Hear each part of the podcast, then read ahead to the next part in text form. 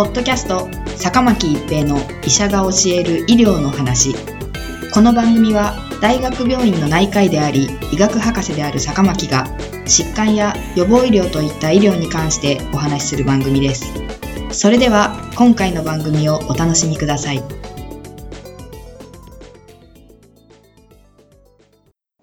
皆さんこんにちは坂巻一平です。ポッドキャスト坂巻一平の医者が教える医療の話。今回は新型コロナウイルス抗 IL6 受容体抗体です。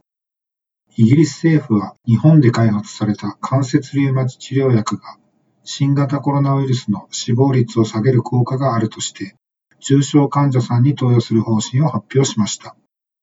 イギリス政府は2021年1月7日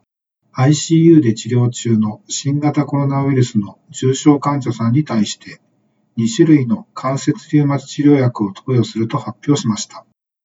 このうちトシリズマブ商品名アクテムラは日本の中外製薬が開発し、既存治療で効果不十分な関節リウマチ、多関節に活動性を有する若年性特発性関節炎、全身型若年性特発性関節炎、成人スティル病、キャッスルマン病に使用するお薬で、過剰な免疫反応を抑える働きがあります。イギリス政府によりますと、トシリズマブは、重症患者さんが ICU に移されて24時間以内に投与が開始された場合、致死率を24%減少させる効果が認められました。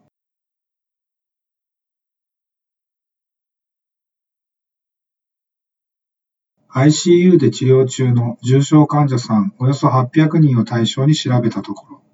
ステロイド系の抗炎症薬のみを投与した患者さんの死亡率は35.8%だったのに対し、トシリズマブも併用した場合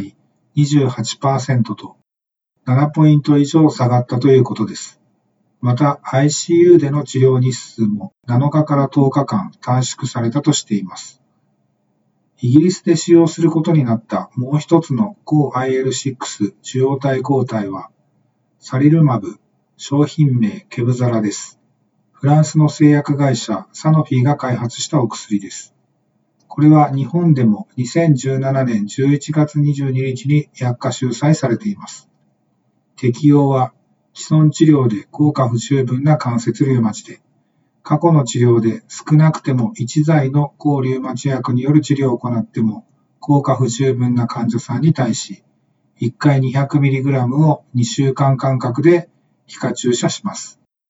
変異ウイルスが蔓延するイギリスでは、死者、入院患者さんともに急増していて、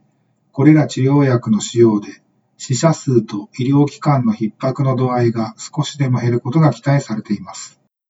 これら抗 IL6 受容体抗体は、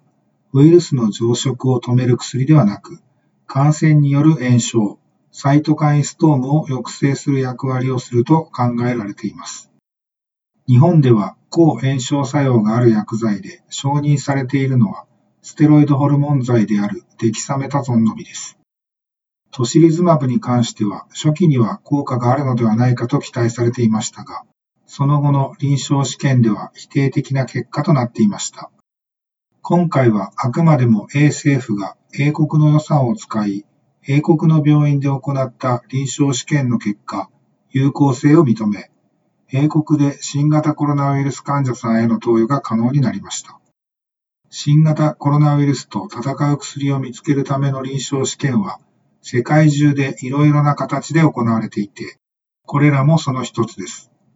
薬の効き方は人種など様々な条件によって違うので、日本では日本での臨床試験や治験が必要です。日本でも効果があるか検証し、使えるようになるまで、こうした一歩ずつの積み重ねが重要です。2021年1月現在、日本でも急激に感染者数が増加しています。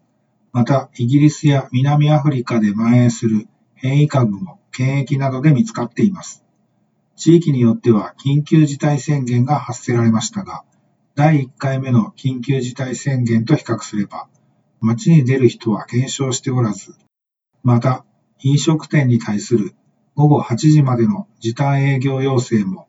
それまでの時間なら良いかのような印象を与えています。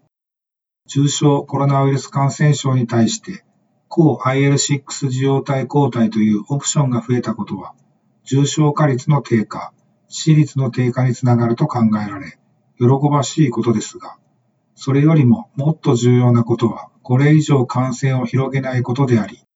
これまで以上にマスクの着用、石鹸による手洗い、アルコールによる出消毒、3密の回避、